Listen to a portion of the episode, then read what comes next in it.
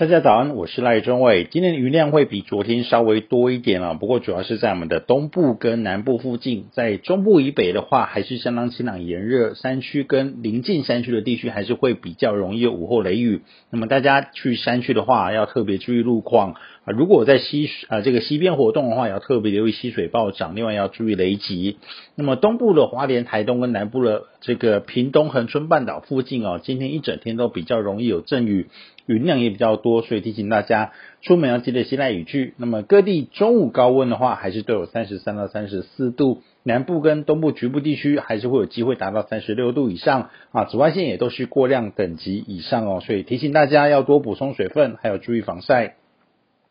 那么今天云量比较多的原因，是因为受到东南方水汽的影响。那么实际上，这些水汽是来自于南方的一个大低压带的一个外围云系哦。那么目前这个低压带可以分成两个部分在发展啊，分别是位于吕宋岛的东西两侧的海面上哦。其中发展比较明显的是在西侧南海海面上的这个低压扰动，那么已经逐渐发展出一个低压的中心，预计今明两天就有机会增强为热带性低气压。那么也不排除在周末的时候会增强成为轻度台风哦。不过它未来会慢慢的朝西北方向往中国的广东还有海南附近来啊这个前进。那么预计哦周六可能就会从这个广东附近登陆了。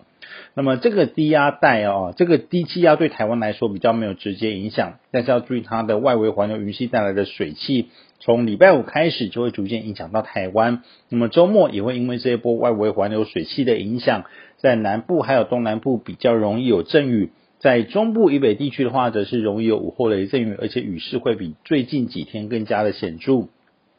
那么这样子啊，比较不稳定的天气会一直持续到下个礼拜二或礼拜三左右，到下个礼拜四啊，太平洋高压才会再逐渐往西边延伸到台湾附近，那也这个天气才会再再慢慢的转为比较夏季型、比较炎热啊、更稳定的这个天气。